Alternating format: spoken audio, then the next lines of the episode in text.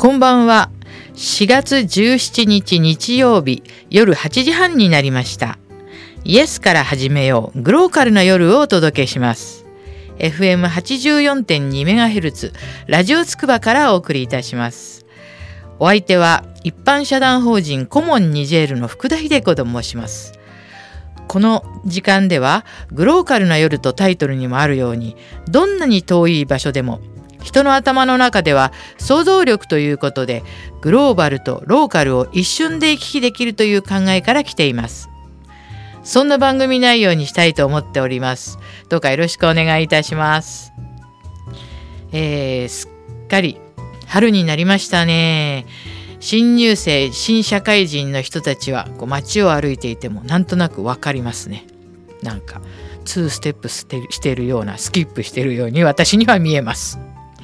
そしてあの食いしん坊の私はもうすぐ山菜がまあまあ盛りというかまあ北の方はまだまだあるでしょうけれどももう終わりだなっていう感じでフキノトウタラの芽うどこごみとかもう山菜天ぷらとか美味しいですよね。あの私ね大好きなんですよ。もうフキノトウなんかもほんと好きです。でこれはね昔から冬でこう体の代謝が悪くなった体をこう苦みのあるもので刺激するっていうのがちゃんとこの山菜の役目なんですね。ですからちゃんと季節に合ってこの食べ物っていうのはもう全部できてるんだなって本当ねあのこの思いますね。しかしこの前あの有楽町のね和食屋さんで実はこのコースの締めに冷たい山菜そばが出てきたんですね。で私お蕎麦好きですからと思ってあ嬉しいと思ったんですけどその持ってきた、まあ、お嬢さんがお嬢さんというか、まあ、そこで働いてる女の子がですねはいあのこれは山名そばでございますって言って出したんですけどね。これ一瞬ね分かんなかったんですよ。山名そばっていう山名地方というのはどっかにあってそのお蕎麦かなって思ったんですけど一緒にいたお友達がポツッとね山菜じゃない？って言ったんですけどそれ言われるまであの彼女が山菜を山菜って呼んでるっていうのはちょっと分かあまりに自然だったのでねちょっとちょっとびっくりして時間差で本当にまたまた驚いてしまったんですけどまあどうなんでしょうかね。これちょっと気の弱い福田はですね訂正しなかったんですけどね。でもあの山名あれだけちょっとあっけらかんと山名そばでございますって言われるとでもみんな山名そばって山菜って思わない人が多分ね78%ぐらいいるんじゃないかなって思いました。自然でしたよすごく。というわけで今日はね山菜から山ですよね。もうどこの山に今日は話が飛ぶんだろうかとなんかこの間もあったちょっとリスナーさんがこの福田さんのそのなんか最初の振りからどこに飛ぶのかっていうのがすごく もういつもなんとなく聞いちゃうとか言ってたんですけどね聞いてくださいずっと。え今日はですね山といえば私の中ではですね、えー、フランスの東部のブザンソンっていうところに行ったことがあるのでそこの話をしたいと思います。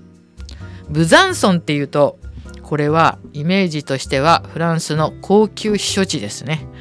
え、フランスの東の方にある都市で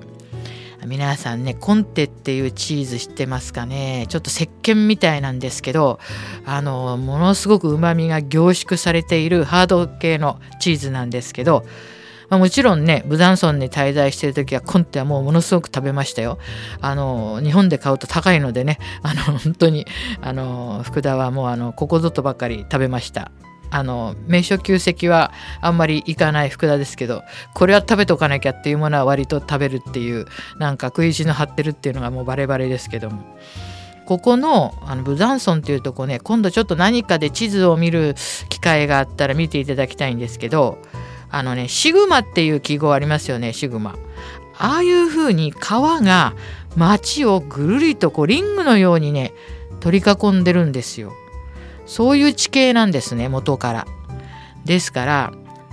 これをねやはりこういろいろあの、まあ、戦国時代というかスイスフランスという、まあ、ずずっと戦してる時は自然にねこういう地形は、まあ、鎌倉日本のね鎌倉も一方が海で三方山なのでやっぱりほら守りやすいじゃないですかこう何か戦争の時は。ですからこのブザンソンも地形から言うとやはりこう何ていうのかな城壁都市みたいになっていて自然に川がこうぐるりと取り囲んでるのでねあのそういう風な歴史をたどってきたんですよね。ま、軍事的な場所っていうかで先ほど言ったまたチーズのこと話しますけど、まあ、フラッシュコンテ地方っていうこちらの名前通り、まあ、そのチーズも美味しいんですけれどもでもねあのここはねあのすごくね生活水準がすごく高いところであのちょっとスイスに似てるんですね。産業もあの精密機械とかなんかまあスイスにそんな遠くないってこともあるんですけどでもあの正直言ってあのスイスに似てますけどスイスより食べ物は美味しいです。あのパンなんかね全然違いますよ。あのフランスとスイスの、えーと、人国境の人たちはスイス人でも軽く毎朝国境を越えてフランスの方にまでパン買いに来ますからね。あのなぜかって言ったらあのスイスは国民開閉制っていうか、まあ、内陸で周りこう国に囲まれてますよね。ですが国民開閉制なんですよあそこはスイスは。だから高速道路がそのままあの滑走路になったりしてるんですよ。そしてその律儀な性格から新しい小麦から備蓄していってその古い小麦から放出するっていうことをしているのでスイスのパンはまずいんですね正直言ってまずいって言うとスイスの人に怒られちゃいますけどいやフランスと比べるとっていうことなんですけどですからフランスの人たちはちょっと大変でも国境を越えてパンはあのあごめんなさいスイスの人たちは国境を越えてよくパンをね買いにあのフランスのね方までね来ますよ。そのただそれぐらい話なんですけれどもであのこのねブザンソンっていうのは人口はね11万6千人ぐらいなんですよね。ですからそんなにまあね筑波なんか20万都市ですからまあ大体11万というとまあそんな感じかなっていう感じなんですけどすごくね静かであの旧市街なんかはあの独特のねブルーの壁で本当にね落ち着いて静かで、まあ、高級避暑地と言われるぐらいですからね空気もすごく爽やかで夏もねそんなにね暑くならないんですね。ということは冬は皆さん相当寒いですよ。ブダンソンは。内陸ですしね。内陸本当にね冷える時は本当冷えます。であの、皆さんねあのブザンソンって言ったらあとねとっても有名なものがあるんですよ。それはね皆さん聞いたことありますか？国際指揮者コンクールっていうのを聞いたことありますか？えこれはあの指揮者の字の通りコンクールなんですけどブザンソンっていうとそのコンクールがすごく有名で秋に行われるんですけどね、えー、今までは日本人だとあの小沢誠二さんもちろん優勝してますしそれから佐渡豊さんもね優勝してます。で歴代のこの指揮者の優勝者を見るとやはりねあの最初始めた頃は欧米の人が多かったんですけど最近のここそうですね1415年の優勝者を見ますと中国人日本人がかなり割合を占めてますね。ですからやはりこう昔はクラシックの指揮者というのは、まあ、欧米の人たちが多かったんですけど最近は本当にあのもうそういうアジアからも出るっていうことが分かりますね。そしてあの小沢誠二さんの話ちょっとしたいんですけども実はねあの私が、えー、もう本当に、えー、30年ぐらい前の話ですけれどパリに住んでおりましてその時あのね、えー、パレドコングレっていうちょっとあの何て言うのかなパリの、まあ、16区の高級住宅街のところに大丸食料品店っていうのがあったんですよ大丸ってあのデパートの大丸ですよもちろん。でその頃日本食料品をたくさん売ってるところのお店が数少なくてある日福田はそこに、まあえー、まあ、食いしん坊でやっぱり調味料とかねやっぱりなかなかパリのそこら辺では手に入らないので大丸に買いに行ったわけですよ。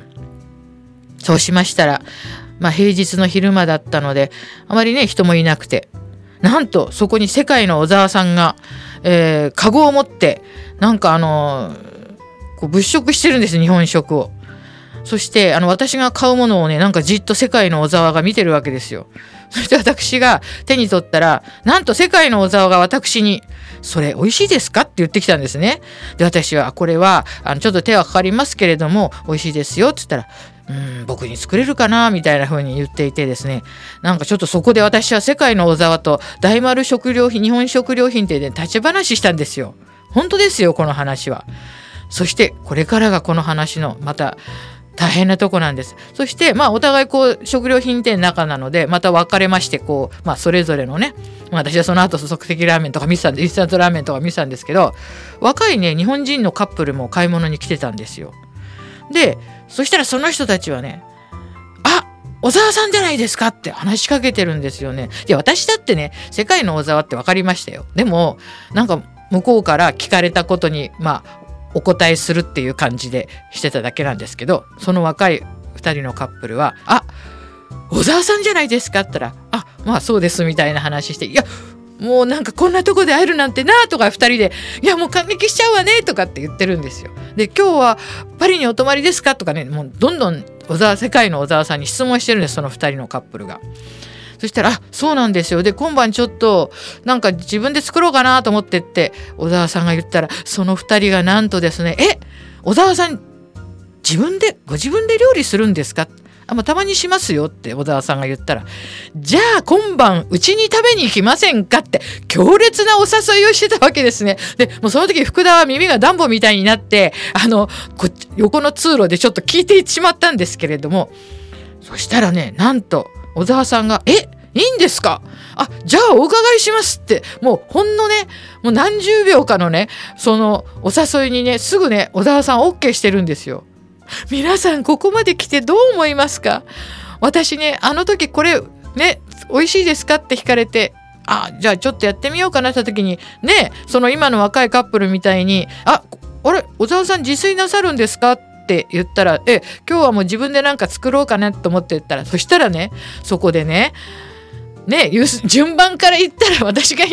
でもなかなかね世界の小沢さんをですよいくらその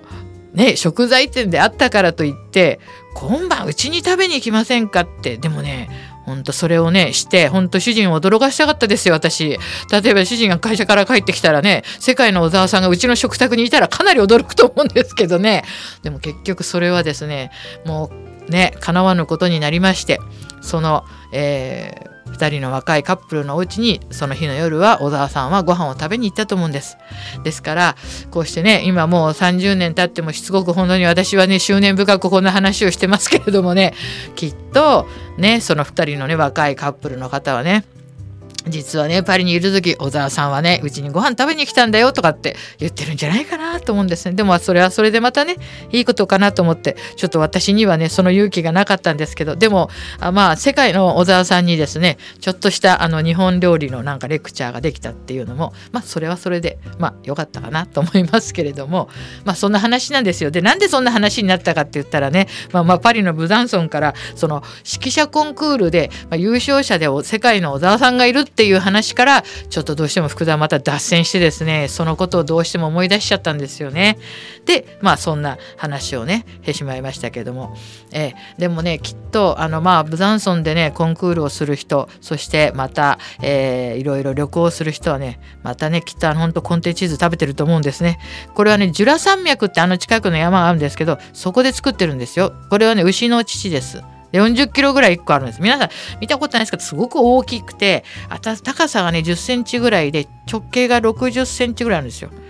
重いんです、とにかく。うまみがね、凝縮。そのね、牛のお乳のうまみが凝縮、牛食ってあの、つい、牛、牛、すいません、凝縮です。あの、牛の、あの、あれだから来たんじゃないですよ。凝縮です。そして、もうね、そのうまみ成分がね、あの、こう、クリスタルみたいになってたまに食べてるとねシャリシャリするぐらいねあのうまみがね凝縮して本当にハードタイプのねチーズの代表となっておりますけれどもあのブダンソンはね本当ねそんなところなんですよ。で本当はね今日はあのちょっとねまた本当は近くのねディジョンの話とかもしたいんですね。でこのディジョンっていうのは皆さんマスタードのね本場まあフランス語ではムターっていうんですけどもここはねあの食通の町でもありますしこのディジョンのマスタードの、まあ、ちょっと日本人はねムターと言ってもわからないのでちょっとマスタードっていうことで話を進めさせていただきたいと思いますけれどもマスタードのねお店があります。マーユっていう有名な、えー、本店がそのもともとディジョンはあのいろいろまたね、うん、ドイツとかに取ったり取られたりいろいろまあ戦争というか、まあ、そういう歴史があるんですけどあの中世のねあの街の、えー、その雰囲気がそのまま残っているのですごくね歩いていてもね雰囲気がいいですよ。でここら辺はよく言うあのブルゴーニュ地方つまり食通の町ブッフ・ブルギニオンとかねこの辺のワインがまた有名なんですよね。ブルゴーニュのワインって言ったらもうだから皆さんあの知ってますか？あのカタツムリのねあのお料理カタツムリのお料理ちょっと 怒られちゃうんですけどエスカルゴですね。エスカルゴとかもみんなトリュフとかこの辺はもうねあとクライムドカシスっていうカシスのこの果汁を煮詰めたものですね。まあ本当にねまた福田は本当に食べ物の話は執念深いんですけども、まあ、この辺はね行くと本当にあの美味しいものがねいろいろありますよ。でねあのまあちょっと福田そんなね別にソムリエの資格も持ってませんしそんなにワインももう詳しくはないんですけれども、まあ、やはりフランスはブルゴーニュワインとぱりボルドーワイン。この赤ワインは2つに大体まあね。まあいっぱいありますよ。他にも産地は。でもすごく有名な世界的に2つあるわけですね。そしてこのブルゴーニュのワインのことをを英語でバーガンディっていうんですね。でこのボルドーのワイン赤ワインのことを英語でクラレットっていうんですね。そしてこの話というとまた全然このあのソムリエ的専門の話じゃないんで申し訳ないんですけど私は映画が好きなのでねあのね1971年だかに公開された007の「ダイヤモンドは永遠に」って映画があったんですよ。そしてその中にこのブルゴーニュの赤とボルドーの赤が出てきてなんとその怪しい仕掛け人を007がショーン・コネリーが見破るっていう場面が非常に私はもうはっきり覚えてるんですね。であのなんかあの例によってねあのもうねジェームス・ボンドが美女と最後の方ですねあの食事してるわけですよ。であのもうなんか必ずねなんかあの胸毛見せながらあのなんか美女とね 食事したりなんかしてるのがそのねなんかボンドっていう感じするんですけれどもでねあのそこでねあのムートン・ロチルドってこれはね本当に高いワインですよ。でもね私は高いワインってほとんど飲んだことないんですけどこのムートン・ロチルドだけは昔あの飲んだことあるんですよ。いただいて全然この高価なワインっていうの知らないでバッと開けたらあれ？なんかこれすごくまろやかみたいになったらその時来てる人が福田さんこのワイン開けちゃっていいんですか？みたいに日本人に言われてえ？だってこれちょっとあのあるからみたいに言ったらえ？とか言ってまあもう目の玉が飛び出るほど高かったらしいんですけどもうそういう福田全然そういうこと関係ないのであワインがあったみたいな感じでいただき物だったんですね本当はね。それで飲んじゃったんですね。でそのムートン・ロチルドを最後そのショーン・コネリーがえーと、美女と飲む時にそこに来たあのソムリエっていうかワインを開ける人がねそしてあのこの何て言うんですかねこうパンとこうワインをこうやって開けるんですけどその開けることからちょっとねぎこちないんですよね。それちょっとまあなんか一つのなんかこう見てる人に見せてるって感じなんですけどなんかちょっとこのおかしいなと思うとやっぱりねこのねあのボンドはねうんこのすごいムートン・ロチルドっていうすごいそのブルゴーニュのワインバーガンディをですね。うんこのワインはねその料理に合わないからクラレットが欲しいなって言うんですよ。そうするとそのなんか怪しい仕掛け人ソムリエがあのなんかすごい気取ってねあいにくあこれ船の上で多分食事してたんですよね。この船にはクラレットは積んでおりませんってかっこつけて言うんですよ。そうするとねそこでねジェームス・ボンドがこのシャトー・ムートン・ロッチルドこそ代表的なクラレットなんだよねって言うともうそこでもう顔色が変わってこの仕掛け人が、ま、もう全然ワインの知識がないっていうのがもうもう分かっちゃったわけですね。そこからもうまたお約束のアクションシーンになりまして最後に殺し屋はもうあの船の外にねドボンってなっちゃってでもねこの福田この55年のムートのシルドがどうなったのかなってことがすごい気になって あのでもそれは映らなかったんですけどね。だってあのボンドはそのままねなんかまたあのちょっと美女とお食事ねなってしまうのでね。あの続きを。はい。ですからこのねあのやっぱりワインの知識っていうのがまあボンドぐらいになるとすごいと思うんですけどとにかく皆さんこのフランスワインはねこのあのディジョン近辺のあのブルゴーニュワイン。これはねちょっと濃厚で濃いのでまああのねちょっとこういうこちらの方のあのお料理こってりした料理に合いますけれども。そしてあのボルドー地方の西側の方のフランスの、えー、ボルドーワインですね。これがクラレットというアメリカでは言うんですけれどもまあ有名な赤ワインどころいやありますよ他にも本当にねこれ言うこれいろいろ車入るともうあのあれなのでありますけどもでもこの2つのワインのことぐらいはちょっとあの福田がね長くフランス住んでても全然ワインのこと知らないんですけれども知っているというお話でした。はい。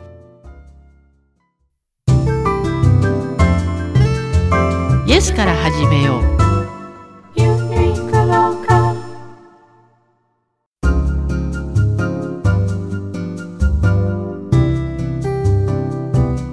えー、後半ローカルなお話をしたいと思うんですけどちょっとね忘れないうちにあのまずね守谷の守谷具という団体のあの話ですね。あの来週のね4月24日日曜日にあの守谷市の水木野という場所でね水木の朝市というのがあって守谷のよりすぐりのあのお店がランチを出しますよ。あのこれ皆さんぜひねお出かけくださいこのイベントは月1回やってるんですけど大変皆さん好評で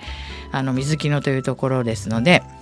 水着の真ん中の広場でねしますので来週の24日のお昼ランチをねあのしますのでぜひ皆さんねあのお出かけください近隣の方もつくばからも近いですのでねよろしくお願いいたします。えーとですね、ちょっとね、まあ、ローカルの話というか、あのー、まあ、その話もするんですけど実はまたちょっと話飛びますけどね、あのー、私はあの最近ちょっとね1980年代の日本の映画を2本見たんですよ夜。ちょっとあの寝る前にって感じなんですけど、えー、角川映画の「早春物語」って原田知世主演なんですよね。これね大好きで実は個人的に定期的に見ております正直言って。なんでこれをなんでこれが好きなのかっていうと多分ですよこの1980年代の鎌倉と東京が舞台なんですけれどもあの林隆三が出てるんですけどすごい素敵なんですよね。で原田知世もまだ本当にね10代のあの原田知世さんが出てるんですけどでねこの鎌倉と東京はいい具合にねこう混ざっていてなんかね見るとね切なくなって切なくなって安心するっていうのも変なんですけどなんかね私これ好きなんでねこれは定期的にあの見ておりますあの鎌倉と東京がね舞台なんですけどでもう一本はね何を見たかって言ったらね桐生院花子の生涯ってこれもあのなんか人気映画みたいなのなんですけど本当は宮尾富子さんの原作でこれはね高知の話なんですね。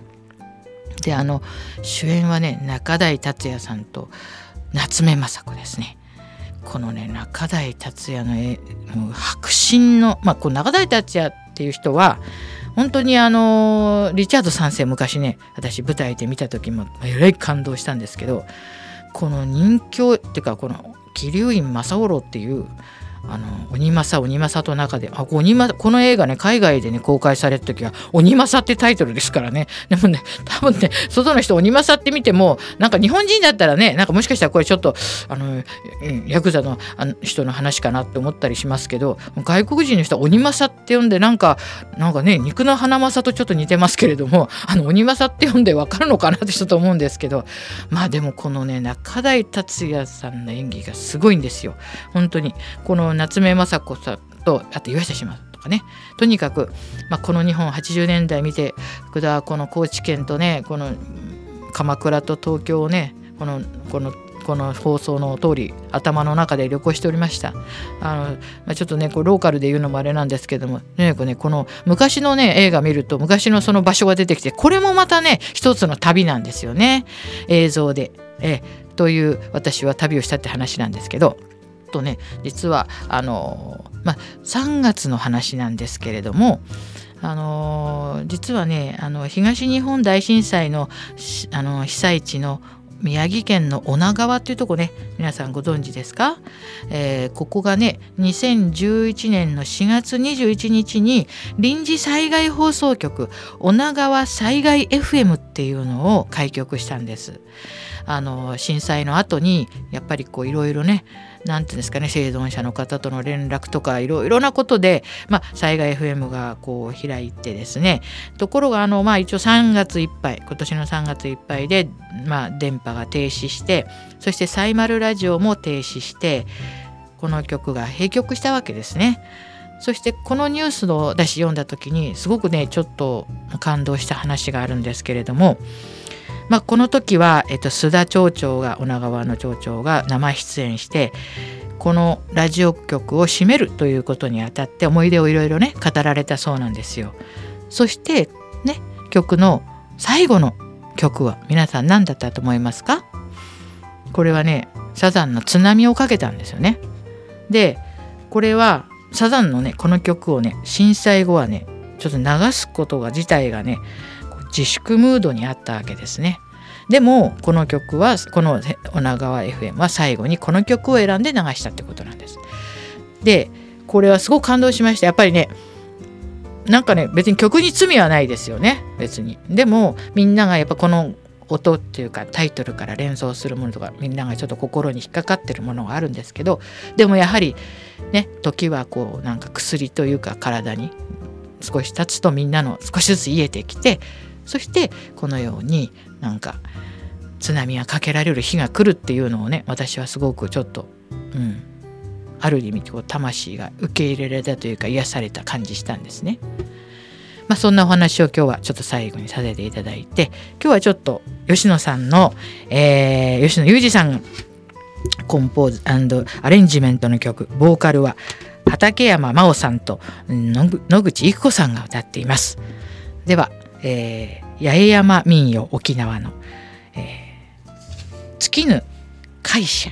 月が綺麗なのはというタイトルです。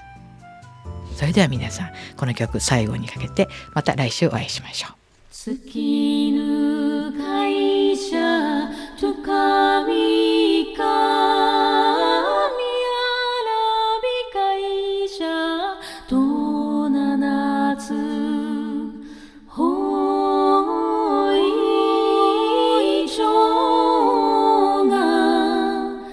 ある